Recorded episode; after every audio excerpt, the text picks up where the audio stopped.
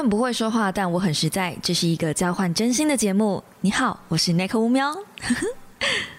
我兄弟，Hello guys，欢迎来到乌喵的备忘录。星期一的一大早，你还好吗？现在的录音时间是七月十七号的晚上八点半。That's right，在一个正常的时间，我开始录音了。因为我发现呢，我只要先录音、先剪，然后先上传。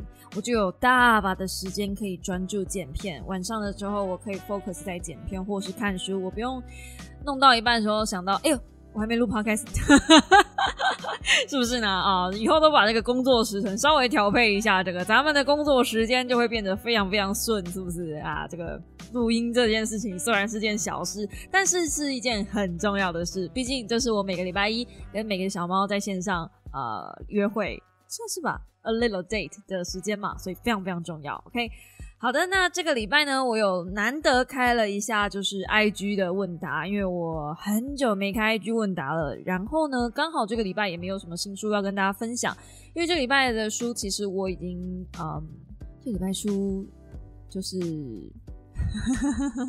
一些大人的理由不太能够提前跟大家分享，所以就有一个礼拜的 Podcast 空窗期。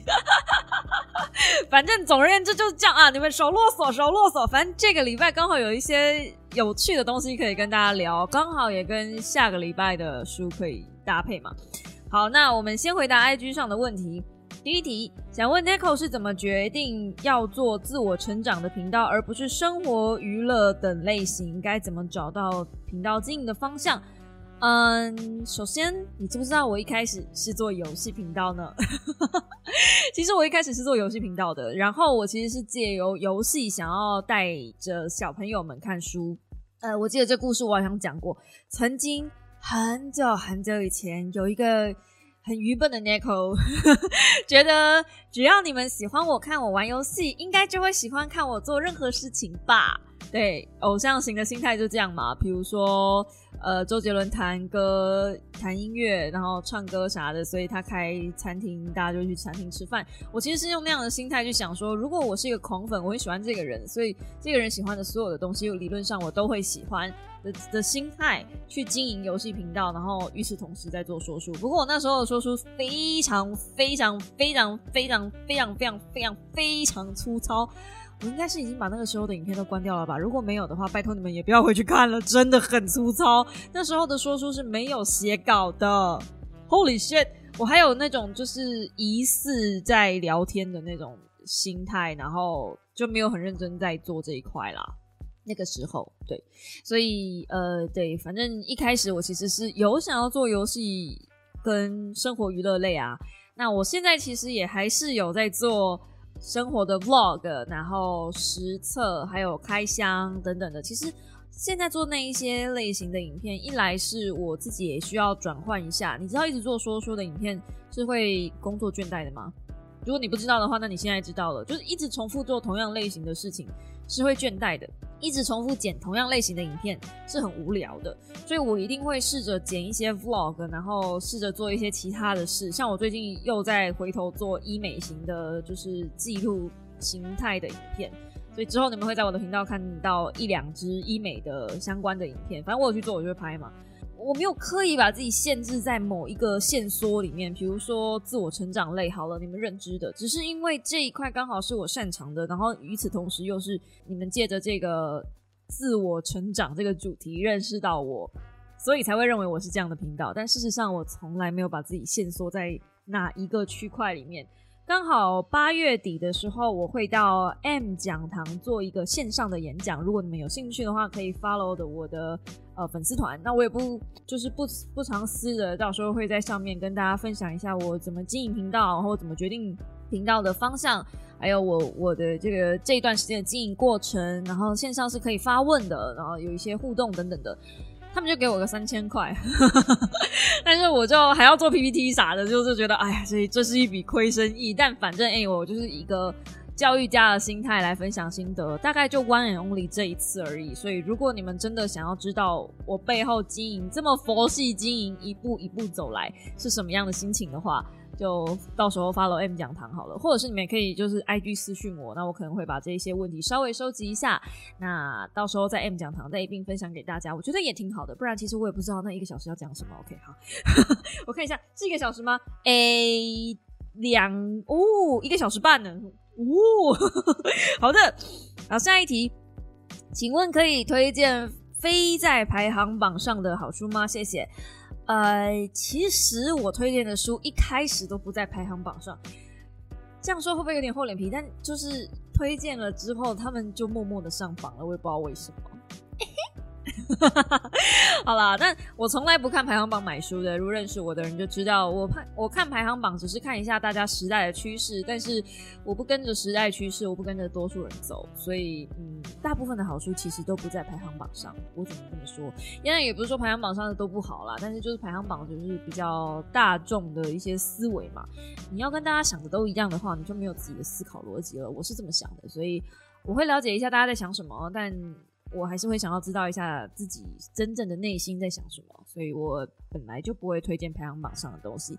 如果你会觉得说，哎，Nico 推荐的书都在排行榜上啊，哎，那是小猫们的功劳，那不是我的。好，下一题，请问 Nico 今年有推荐什么电影吗？呃，汤姆克鲁斯今年演的那一部《捍卫战士》其实真的蛮好看的耶，是一部爽片，就是你可以把脑袋放在戏院门口进去，然后爽一爽就出来，完全没有问题。比什么《侏罗纪公园》啊，然后比什么《奇异博士二》啊，哦，好看太多了，《奇异博士二》应该是我今年看过最糟的一部片了吧，而且也是漫威史上最糟的一部片了吧。我跟你们说，我有看《永恒族》的哦，《奇异博士二》，I really, I really can't。到底到底到底那些演员是得罪了迪士尼的谁？漫威里面的谁？到底是他们没付？编剧剧编剧钱是不是？我就气到我语无伦次。那部片实在是太多 bug 了，太难看了。我真的有生之年没有想过，我可以在漫威宇宙里面看到这么难看的一部电影。Oh my god！好，嗯，今年还有推荐什么样的电影呢？其实今年我看到比较好看的都是剧，像是嗯呃那个怪奇物语不错啊，雨伞学院我也觉得不错啊，然后。黑袍纠察队也不错啊，或者是最近我在看《夏娃的复仇》，非常非常八点档，一部超级八点档，不用带脑，就是一个放在旁边，然后有一些韩剧那边啊，你看谁哟那样子，有一些那些声音，然后你看书或者干嘛的都无所谓，然后你再瞥眼回去看都可以接得上剧情的那种超级八点档剧。就是对，就是我我看那部《夏娃的复仇》，纯粹只是因为女主角是当初演那个精神病也没关系，同一个女生，对，徐之瑞吗？徐瑞之，嗯啊，就反正就是她，对，反正就很漂亮。就她虽然号称是。有一点危险情人的性质，然后品性很不良，但 so what？我就是要看他的脸皮啊，就是难得有人长得这么瘦啊，而且你看他身材就知道他一定是超级控制狂啊，所以我相信对他的指控应该都是真的。但 but so what？我就是只想要看他漂漂亮亮的脸啊，啊，就就就就纯粹是这样子对。所以今年有什么推荐的电影吗？就就大概就是《捍卫战士》没。到目前为止，哦天哪，二零二二年都已经七月份了耶！到目前为止，我看到最好的电影居然是《捍卫战士》。哎，好啦好啦，就就比较印象深刻的、比较大的片子。那剩下还有那个《渔港的肉子》也不错，可是那一片就是会哭啊。如果你们不是很喜欢哭戏的话，就没有很喜就没有很推荐了。下一题。要怎么安慰高敏感型的朋友，让他知道自己都在呢？如果他是高敏感型的朋友的话，你在他一定都知道，因为高敏感型他已经是高敏感了，所以理论上他基本都知道。但是高敏感很容易胡思乱想，所以啊，你有可能做一些没意义的事情，他会过度解释。所以最好最简单的方式就是你要很清楚明白的告诉他说。如果你需要我帮忙，我都在，我无论如何都挺你，而且是我不带任何的，就是附加作用，不是因为我帮你，所以我想要干嘛的，没有没有，就是我之所以挺你，我之所以帮你，我之所以是你的朋友，是因为你真的值得我这么付出。我知道有点恶心，但是一定要明白的讲出来，因不然的话，高敏感的人真的很容易胡思乱想到一些别的地方去，过度解释。他们甚至会觉得你的一个眼神或你不接电话，是不是呃你就已经对我生气了？我做了什么让你觉得不 OK 吗？对他其实就是就是很容易这样，就嗯稍微敏感一点、玻璃一点。我这么讲好了，那个时候呃，图杰他们在最后环岛回来的时候，在。台北车站最后一站，然后他们有做一些就是呃背带给一些重要的场合的人，就在那个场合比较稍微重要一点分量的人。他前一天还特别跟我讲说，我没有做你的背带，是因为我觉得你不会想要就是引人注目。然后我们都深思熟虑，我们并不是有刻意漏掉你啥的，就是跟我解释了一大堆。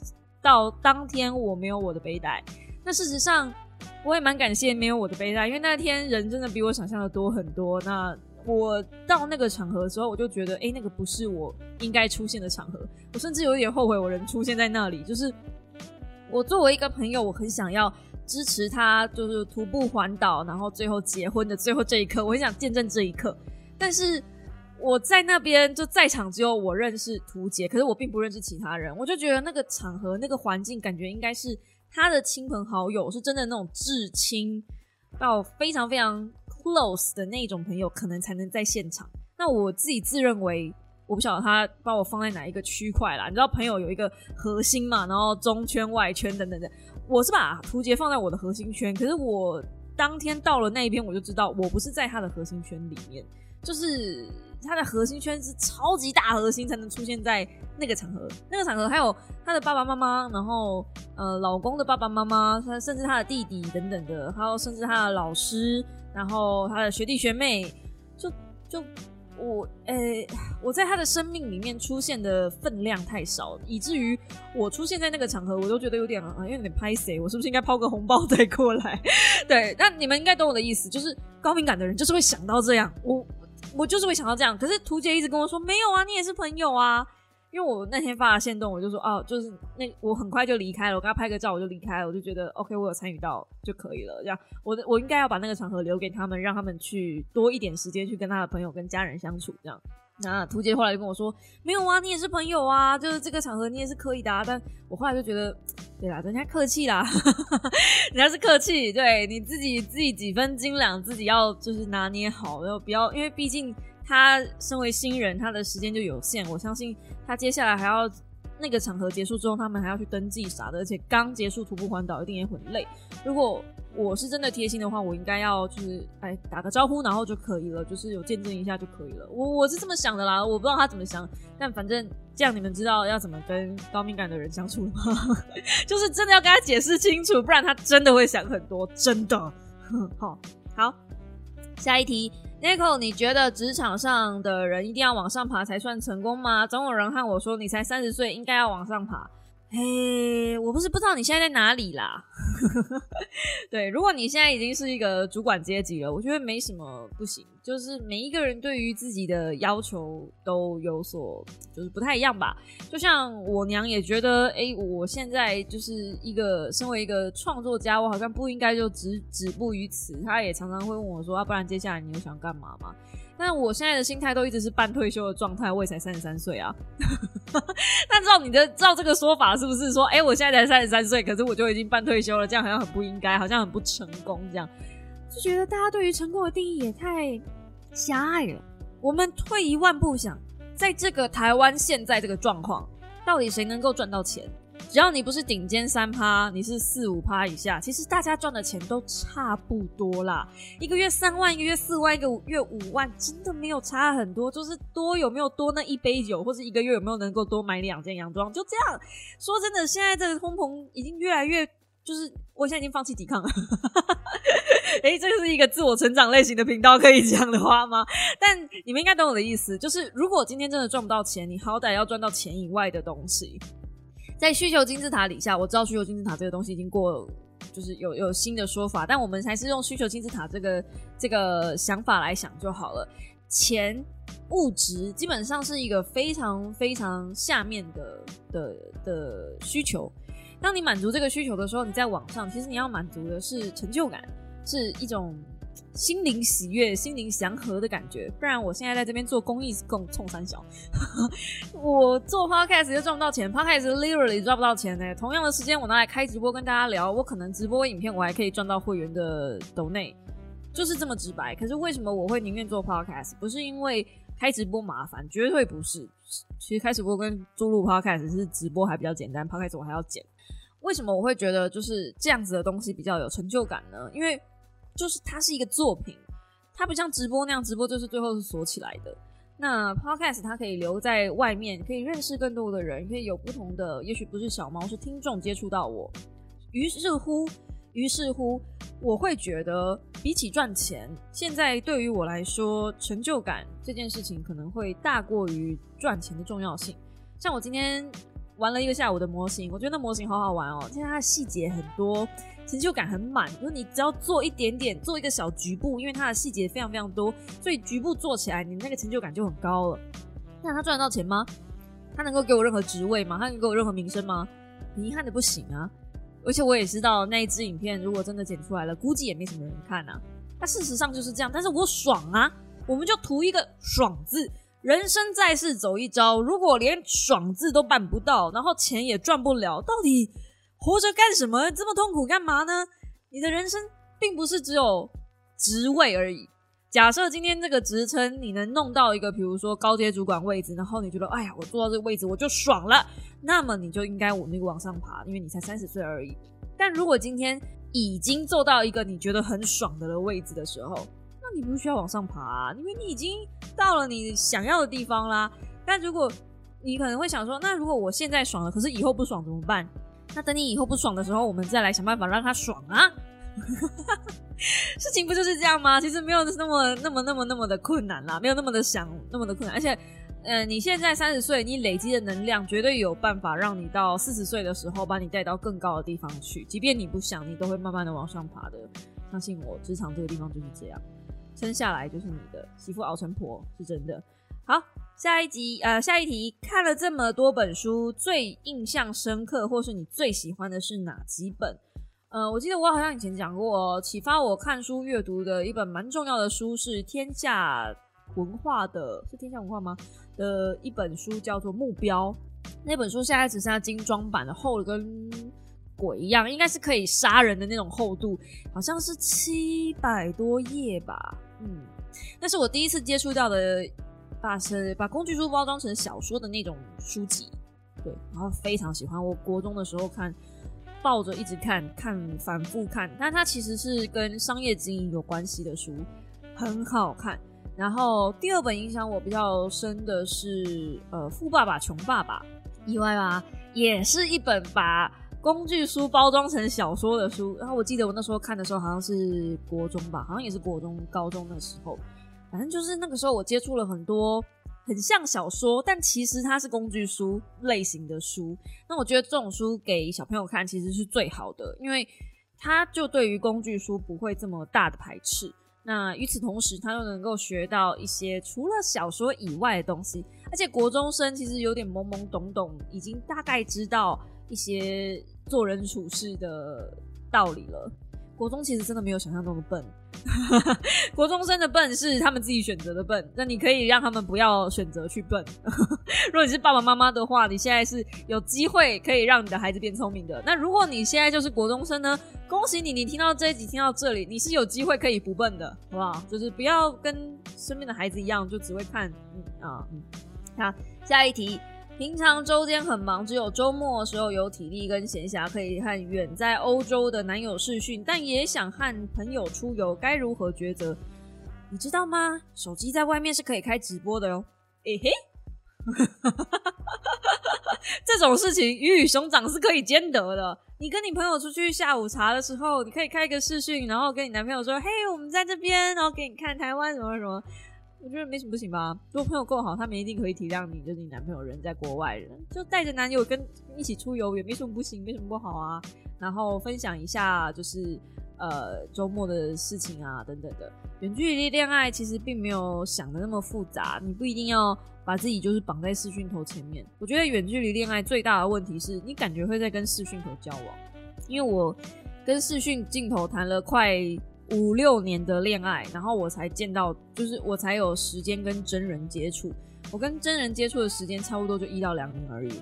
那后来论及婚嫁的时候，我才发现我们相处时间太少。虽然是有在呃视讯聊天了解彼此，但是真正相处下来的时候，才会发现其实生活上有很多的没感没有办法没合，所以。我觉得将来这个 可以再开一集聊，但是远距离恋爱真的最大的问题绝对不会是相处的时候，哪怕你就算不能开视讯，你就是拍个照啊，然后跟他 line 啊，我觉得也没什么不好。因为男友是说真的，他如果周末也都要绑在视讯镜头面前跟你聊天，对他来说也是一种压力。我相信他也会想要有一点点自己的休息的时间，毕竟他一到五可能也在工作或者在学习嘛，所以。嗯，他有一点自己的时间可以去玩啊，可以去跟哥们，只要你们互相信任彼此，然后那一整天是有在通讯的。我说的通讯不是那种二十四小时保持联络哦，或者是传讯息马上要已读哦，不是不是不是，传了讯息，然后可能过一下半小时一小时，然后他就看了，然后回复你，然后呢就是有那种正常的交流，我觉得都好。我现在其实也在跟我老公远距离恋爱啊。其实我们的距离大概就是两个 block，但是呃这样子我其实觉得比较好啊。现在可能大家很少听我在讲我婚姻的状况，但是我现在觉得我的婚姻状况是一个来到我人生中目前为止最好的一个平衡点，就是一个礼拜我只要见我老公两天，剩下的时间都是我自己的。看起来好像跟之前没什么两样，但其实心态上有很大的差别。那我也后来发现，是我老公只要在的时候，我就没有办法好好的安排我自己的时间。因为我会很需要有自己专注、完全专注的时间，像现在这个样子，有个 podcast，我才有办法好好的专注跟大家录音，好好的专注去剪片，好好的专注看书。我是蛮需要一个人的时间的。这个也是婚后之后，然后他常回家，我才发现哦，他常回家这件事情其实很干扰我。那后来我们有做了一点协调，所以其实 D A 其实也是有点不是很喜欢说，为什么我老是喜欢把他拒于门外？刚开始的时候啦。就是他，他觉得我好像很不喜欢他回家。那事实上是他回家之后，我就要背负着妻子应该要做的事情，比如煮饭那一些有的没的。所以我会觉得他回家之后，我也会很累。那于既然这样子，我就觉得我们安排好自己彼此的时间，然后能够互相信任彼此，约好一个时间在外面见面，或者是约好一个时间他回家等等的，我们把 schedule 排出来，我觉得没什么不好啊，因为。双薪就是这样嘛，双薪家庭就是这样嘛，因为彼此都会有要做的事情、要做的工作，没有办法的事情。那如果你能够给对方一点喘息的时间，对方当然也会给你一点喘息的时间。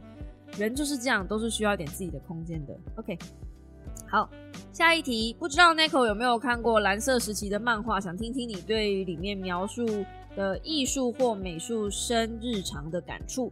哎，不好意思，这部我完全没有接触。其实他那时候刚开始出来的时候呢，就已经有人贴给我看了，然后我完全不想点开，因为我知道这部戏是美术系相关的东西。那我在美术系的生活其实没有非常开心啊哈。对，因为嗯，我不排斥艺术，其实说真的，我还是很喜欢艺术。我喜欢看画，我喜欢去逛画廊，我喜欢看那些有的没的。但是要我重新回去再念一次，就就就坦白讲，要让我选择再念一次美术系，我是不会后悔的。但是我会重新选择要不要去念东海美术系，就是我对这间学校其实有一点感冒，所以我看那部戏的时候，我会觉得说我是不是又会呃回到那个时候的那个当下的情景，我还没有那个勇气去面对那个时候那些事情对我造成的一些压力。比较熟悉的朋友会知道，这个其实跟呃我大学生活遇到的一些事没呃有一点关系，这样子跟美术系说真的也有一点点有一点点关联吧，但反正就哎点到为止就好了。反正我在大学的时候遇到了一些不是很好的事情。对，然后有对我的身体跟精神造成很大的伤害，所以我不想要再去回忆大学时代的事情，然后我也不想不太喜欢跟大学时代的朋友联系，也是这样子。目前我跟大学时代的朋友联系大概只有两个，勉强算三个吧，整个班就只有三个人，就是因为那三个人平常在班上呢是不太会有联系的朋友，而且不太会有联系的朋友吗？就是很不熟、很不熟的那种同学。那基本没有什么交集，然后呃，也不是同一个组的，就甚至不是同一个组的。他们呃，这三个人完全不是修，好像一个是修教材，然后一个是修，哦对，两个是修教材，然后另外一个修什么？我我不是很清楚，插画吗？但反正就跟我不是同一组的，我是油画组，所以他们完全不知道我发生了什么事情。那在这样子的状态下，我才有办法正常的跟他们聊天。这样子你就可以知道我大学时代其实发生了一些，就啊不好说，不好说。但反正我没有很想回忆我的美术时代发生什么事。如果可以重来一次的话，我是打死都不会去念东海的。嗯，打死。但是艺术相关或是设计相关的领域的话，我是很乐意再来一次的。好，最后 Nico 最近有看什么剧吗？哎呀，这位小猫就贴近了我们今天的主题。是的，我们今天要来进主题啦。今天就是要来跟大家聊聊我最近看的一部音乐剧。徽音，哎呀，我真的是啊，呃，首先先谢谢这个这个就联合报他们送我的票，讲这这个票是联合报他们送给我的一个公关票，然后也是蛮好的位置，两千块的票，然后在国家音乐厅还是国家戏剧院，应该是戏剧院对，那反正呢，我很少可以坐到这么好的位置，那我先自首。因为我自己对音乐剧的接受度没有那么，就是音乐剧我觉得还好，我就没有那种狂热跟喜好。因为现在是 D A 在帮我看信的嘛，所以那时候他看到音乐剧，他就问我说想他想去看，然后我问我有没有兴趣这样。然后我难得很难得很难得，因为平常有时候我也会收到一些电影的邀约啊，或者是一些就是戏剧的邀约，通常都是我有兴趣，然后我邀 D A 去，是第一次。第一次嘛，第一对，反正就是很难得有一次是音乐剧，然后老公表现出非常强烈的兴趣去看，所以我那个时候呃就觉得 OK 好吧，那就去看吧。可是我那时候没有想到徽音是林徽因，我如果知道是林徽因，我就不会想去了。那我们就事论事啊，我们先说这个音乐剧哈，这个剧团的本身。非常厉害，我的天呐！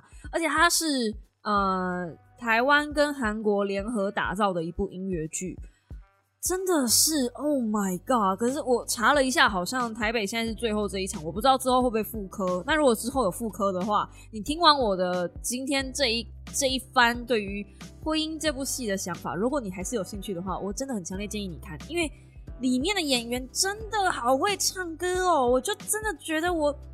哇塞，听 CD 或是听黑胶都不会有那个现场的那种浑厚感，因为它的那个音场，然后整个那个氛围，加上灯光跟舞台的设计，我的天呐！说把自己人砍进去那个黑胶唱片里面，可能都没有这么的沉浸十足，非常的沉浸感。那我又是一个很容易入戏的女子，所以我看的一肚子火。先说不是这部戏不好，就是因为这部戏太好了，所以搞得我一肚子火。我从来没有想过，先我从来没有想过我可以对林徽因这个人这么反感呢。呃，是这部戏拍的真的很好，就是不管是舞，因为很多东西舞台它其实会用一个门或是一个框或是一个灯，就代表了。什么？比如说放一个门框，就有门卫、门内跟门外的区别。那演员的走位啊，或什么啊，就是道具啊，国家音乐厅嘛，国家戏剧院，所以它的那个那规格规模，哇塞，真的是好棒哦！我好棒，我我除了好棒，我真的没有别的形容词，speechless，就是这样子，就是我除了拍手叫好，我已经没有任何一个形容词可以形容这部戏的。灯光舞台了，我就这么讲吧。如果今天他不是演林徽因，他不是他演别的人的一生，换个谁来都好，就是不要演林徽因的话，我觉得我就会给这部戏满分。扣分就扣在为什么要演林徽因呢？为什么是林徽因呢？我我我后来出来了之后，我去看了一下林徽因她的那些作品，就是查查了一下生平，我还是不懂哎，为什么是林徽因呢？他是说。她是一个刻在世人心中的名字，一个活在未来的女人。所以理论上来说，在一个女权高涨的时代，好像林徽因是开响了就是在明初开了一枪，对未来的名号，对未来的冥想这样子。那在剧中里面，她有一些台词，有些歌词就唱了，比如说价值观开始在形成，却懵懵懂懂啊之类的。就是那个时候，好像女权的意识有在萌芽，但是仍然对于女权这件事情，或者是对于未来这件事情，他们还在摸索当中，并没有一个明确的正确的方向。所以我那时候看到徽因，我第一个想法就是：OK，好嘛，今天要来谈女权的是吗？讲到林徽因嘛。讲到一个女子才女，在一个众多都是呃男生主导的文儒世界里面，一个突出的才女哦，是不是？对，就很有女权的味道嘛，就女生也能做男生可以做的事啊，是不是？很基本的一个条件嘛。那既然如此，嘿，我们讲到这样，我想说，你既然要这样，好，我们就来讲。我第一个最不满的就是啊，它里面有一有一段是林徽因对她的老公哭诉说。小孩子生了之后，你都没有帮我，任凭小孩子在那边哭，然后，呃，我一个人很累的时候，你在哪里？然后我我被我被家人欺负的时候，你在哪里？等等的。我后来去查她的生平，也确实是，就是她的婆婆跟她的姑姑，其实小姑就是没有很满意林徽因这个人，然后老公又是一个比较木讷的人嘛，所以不太会调停，那就变成是两方双方夹击。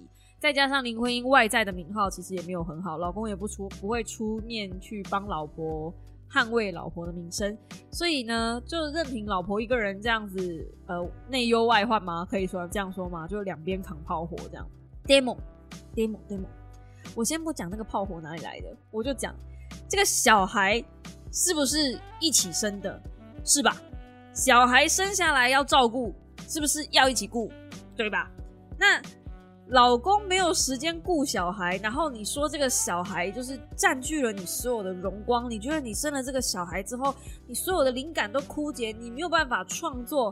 哇，你现在是把你现在是把没灵感这件事情怪给小孩子喽？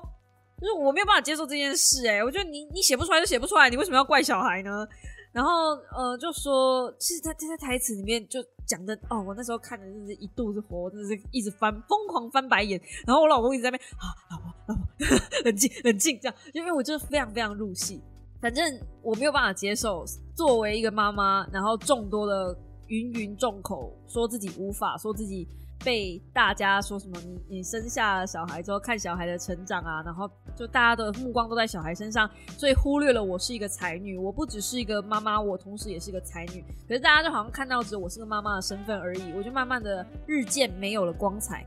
我想说，怎么当妈了，真是惹当妈惹你了是不是？当妈是得罪你了是不是？你同时可以是一个妈妈，也可以是一个才女。大家之所以会看到你是妈妈的身份，是因为你没有创作。你不要说你没有创作，是因为小孩生出来。What the fuck？小孩是一起生的，并不是你老公执意要你生的。你是被你老公强暴才生下小孩吗？我想不是吧。所以我真的哦，很气，很气，很气，因为太气了，我要说三次。然后接着呢？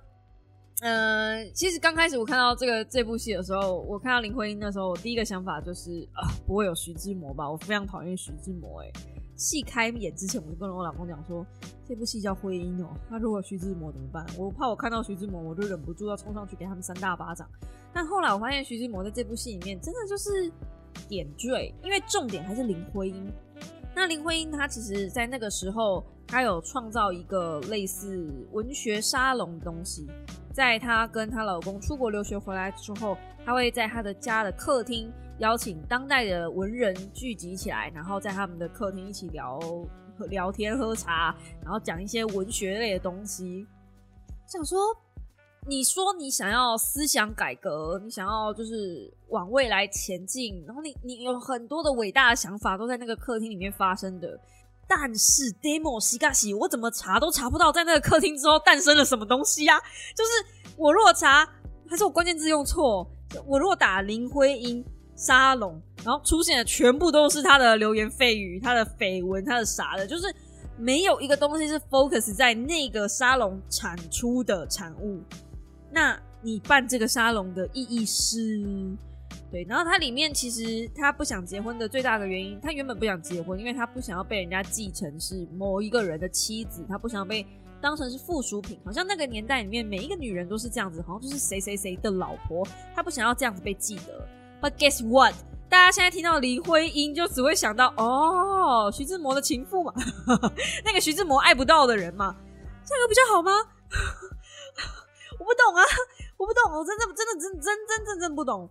那个时候那部戏出来，就是中场休息的时候，我就问我老公说：“如果我在家三不五时邀请一些男人回来，然后大家在那边聊天、喝喝茶，也没干嘛，你应该把我掐死吧？”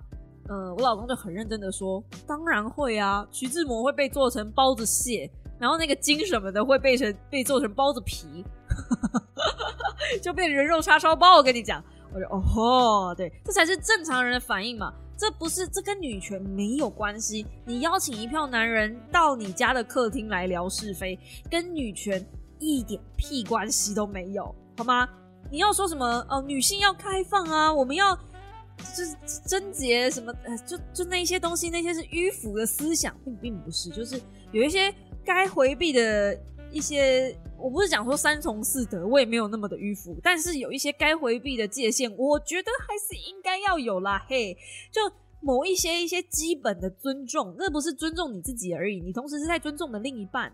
那个时候大家都在嘲笑她老公是多么的无能，有想过她老公的心情吗？而且重点是在戏剧里面，她老公也有问她老婆说：“那你有想过我的心情吗？”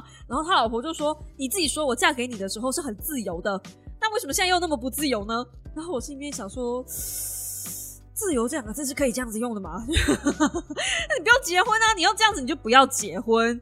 我认真，我没有说不可以。就你要当一个前卫的女性，那你不要结婚嘛。可是你问题是你又结婚了，你想享受这个结婚的福利，但是你又不想做做好结婚该做的义务，或是责任，或是该回避的一些东西。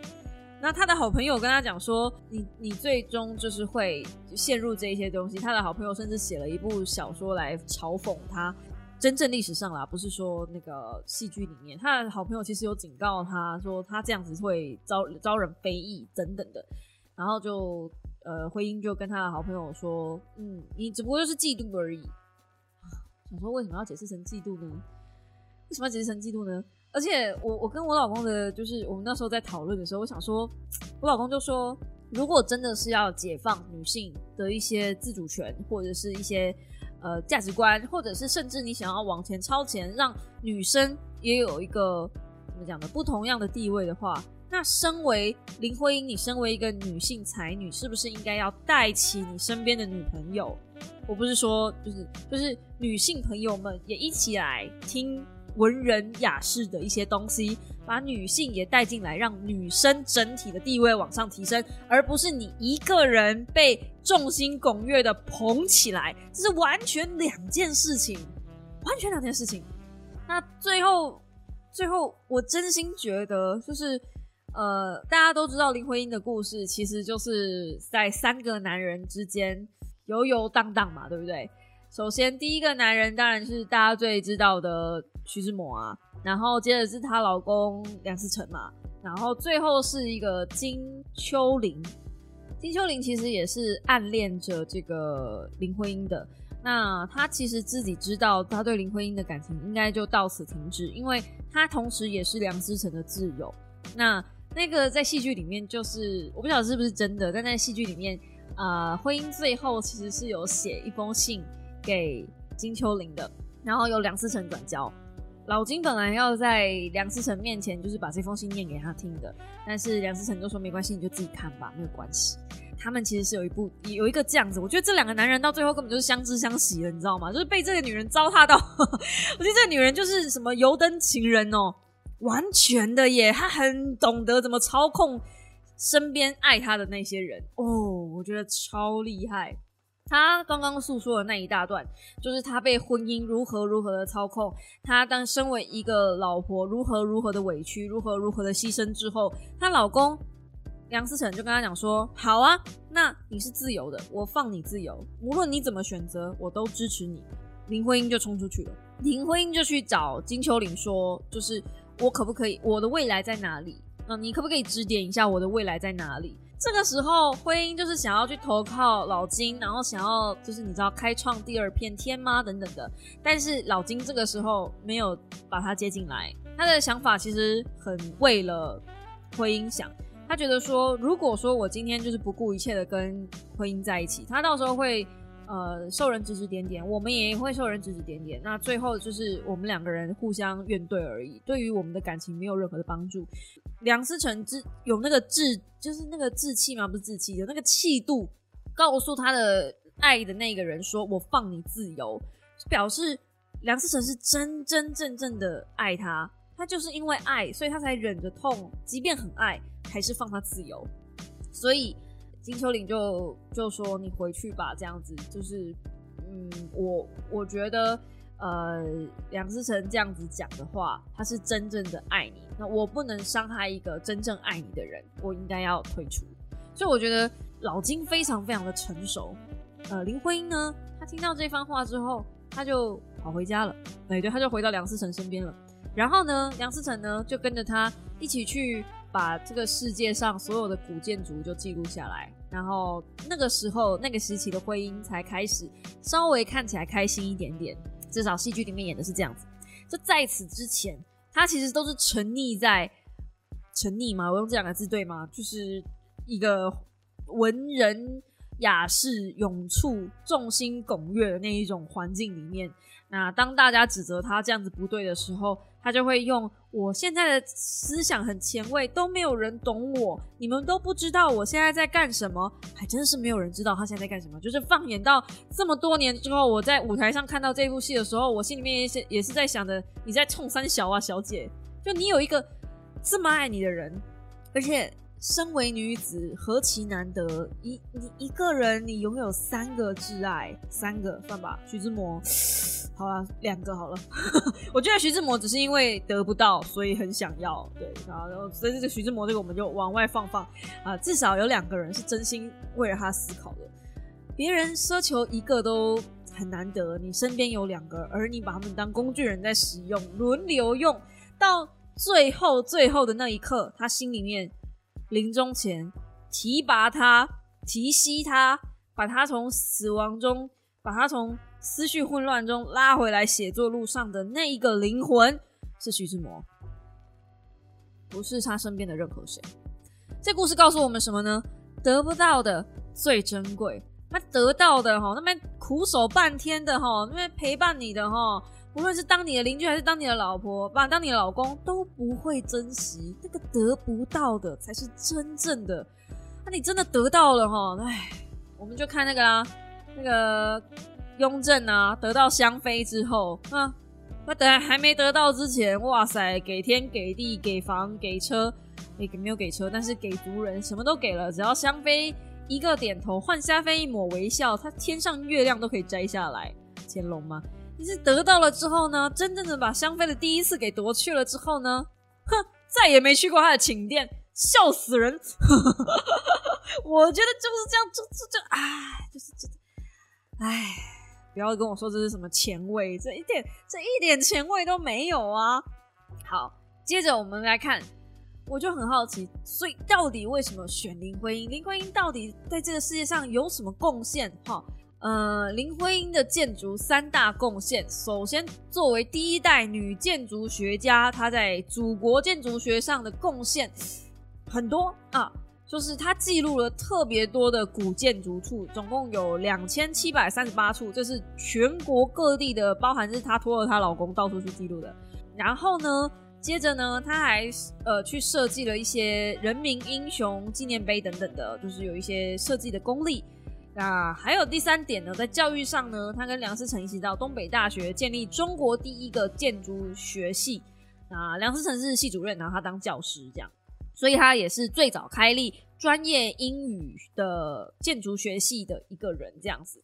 所以他在教育跟建筑上确实是有不可功不可没的一些成就。但除此之外，我今天如果不告诉你这个，就是你眼睛闭起来，你听到林徽因，你第一个想到的名字是谁？人间四月天对吧？徐志摩对吧？呵，不想要为被谁记住是谁的妻子，结果最后被继承是徐志摩那个爱不到的情妇。啊，那是有卡赫不？哇，喜不尴尬啦！我是不觉得这样子有比较好啦。我不知道你们觉得怎么样，但我真的觉得就是被他朋友说对了。到戏剧的最后，最后就是。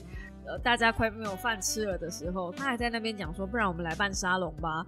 然后 D A 那时候一出来，他就说：“哇塞，小姐你还敢提沙龙啊？就因为你的沙龙弄出了这么多事情，你还敢提沙龙啊？” 我那时候被笑死，我想说人民都快没饭吃了，然后你还在那边讲文学沙龙。当然，确实是需要一些这样子的人，比如说在日本抗战时期，在即便战争的时候，还是需要把文物保留下来。嗯，那一些东西是他。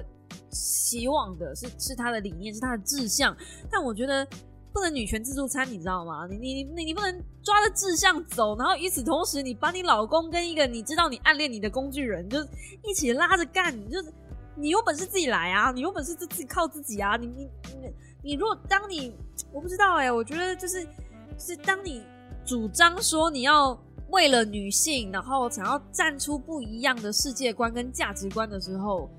拉着男生来帮你，然后你说要就是建立女孩子的，我我我也不是说不行，因为也许确实那个时代对于女生来说确实是比较艰难一点点，所以可能是需要老公的支持或者需要朋友的支持，但是完全不让女生其他女性加入这件事情就真的很吊诡，就是说不通，说不通。你要说他的朋友没有学识吗？他的朋友是跟他一起去留学认识的，所以他的朋友一定也有两把刷子，可能没有刷的像他那么大一把，但一定 something 也有个 something 吧。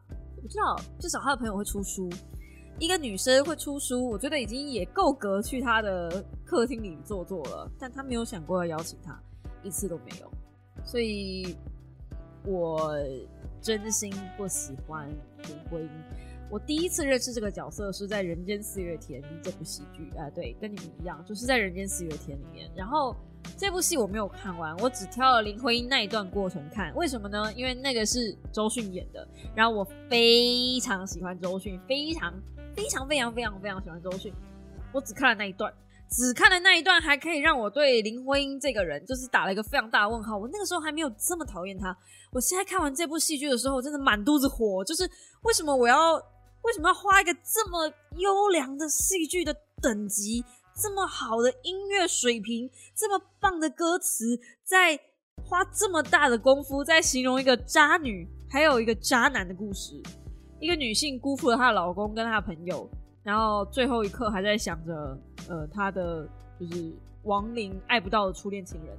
另外一边就是也有写到那个初恋情人为了他，然后离开他的老婆跟他的小孩。然后最后就是上了飞机，然后死掉。换个故事好吗？我们换个人写不行吗？我们就是这这这台湾史上应该还有很多很值得歌颂的人，我们不要 为什么要写这对？哎呀，不对，我我我再说一次，我没有否认他们在呃作品上就是对于戏剧啊，不是对于戏剧，对于建筑的一些付出等等的。但是我真的就是天，就是。作者已死论，作者已死论，对，我们就说要深呼三口气，然后说作者已死论，对他们家的八卦不干我的事，嘿，大概是用这样子，但我不知道，我就是没有办法喜欢徐志摩，我真的没有办法喜欢徐志摩，就是就是徐跟徐志摩有关的任何的一切东西，我就是不喜欢，什么挥一挥衣袖，不带走一片云彩，对我来说，这这这是就是废话，他就是皮特书。这样讲是不是又骂到另外一个人？不是，我觉得徐志摩就是满口废话啊！这他的诗大家都说很美很优雅，我是我不太会品吧？一定是我的水准不够，因为我怎么看都觉得就那样，就就就就就是情诗就那样一句很简单的东西，他可以把它就是绕一绕的写，好吧？可能这就叫新诗吧？可能我不懂吧？可能我还是比较喜欢胡适那种一大篇文章的散文吧。反正我就是不喜欢徐志摩，嗯。好，所以应该不是林徽因的错，应该就是我不喜欢徐志摩。好，也没有，其实我就是不喜欢林徽因。好啦，没有啦，就是这这，哎，就是我觉得就换个人嘛。我觉得这种等级真的很棒。我跟你们说，那个音乐真的很棒，那个音乐是就是我都觉得说我是不是应该买原声带？而且，呃，D A 听过这么多的音乐剧，老实说，我也跟他一起看过蛮多音乐剧。他是喜欢音乐剧的人，就他自己还看过一些百老汇的一些剧啊，然后我们也会看一些 F G O 的日文的一些音乐剧啊。他最后给我的心得就是 feedback 是说，他觉得中文真的不太适合当音乐剧，就是唱中文歌还是一个硬伤，有时候是没有办法完全押韵的，这个是没有办法的事情。就像我那时候在访问大可爱的时候，也有提到说，呃，美国脱口秀那种站立喜剧，用英文讲跟用中文讲那个口径就是没有办法，但是就是。中文的硬伤就是中文就是一个只能拿来对话、只能拿来辩论跟吵架的一个语言，我们没有办法活在任何暴力以外的地方。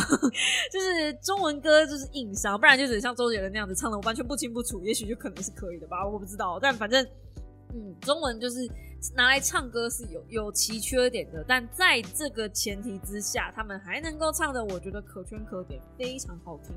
然后那个。有有一些是调高的唱的，而且他们不是放 CD，是真的唱现场。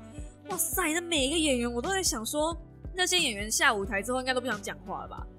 因为等于是浩浩荡荡唱了九十分钟的歌，哎，尤其是那个女主角，本质没有人唱，他们是唱歌加讲话加唱歌，我靠，那种超级伤，超级伤喉咙。